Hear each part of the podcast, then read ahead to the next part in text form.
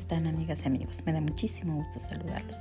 Hoy quiero hablarles de un tema muy importante y es el acceso a la educación.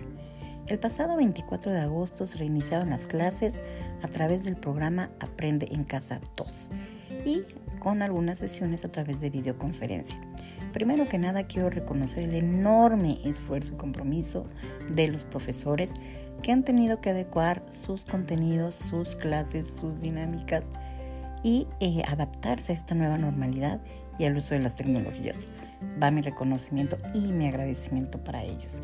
Por otro lado, también reconocer a los padres de familia que han tenido que sumarse a esta labor titánica y que han aprendido también al uso de estas plataformas digitales que pues, son las que permiten que los estudiantes puedan estar en sus clases.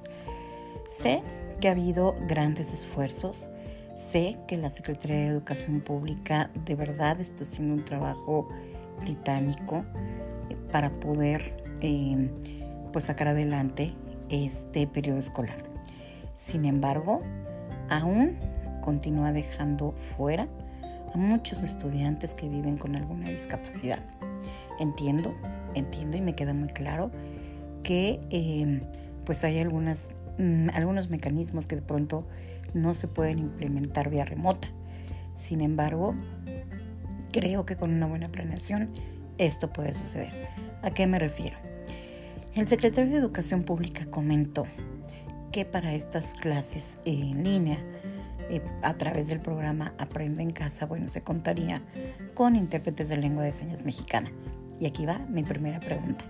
¿Estos intérpretes tienen un perfil pedagógico?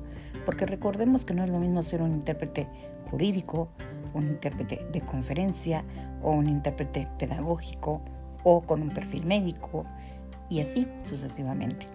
Habrá que ver, ¿no? Dos, el secretario también comentó que se distribuirían libros en braille. Bueno, me parece perfecto, es una gran medida. Pero, ¿qué va a pasar con los estudiantes ciegos que no sepan usar el braille? ¿Quién les va a enseñar?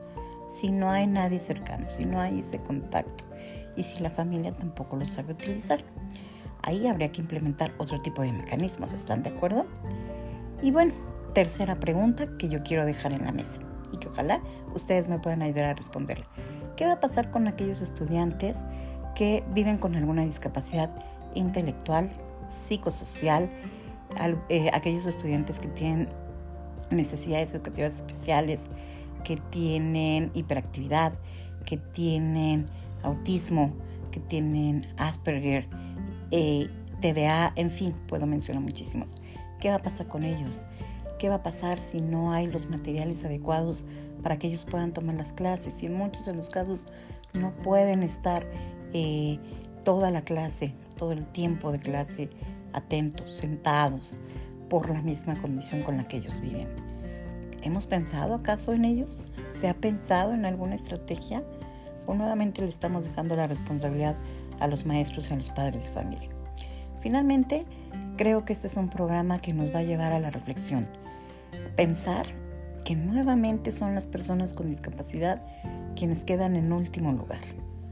Los olvidados. Eso es cierto.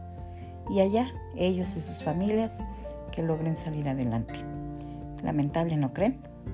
Esta es nuestra reflexión del día de hoy. Les agradezco mucho que la hayan escuchado y que la compartan. Hagamos equipo.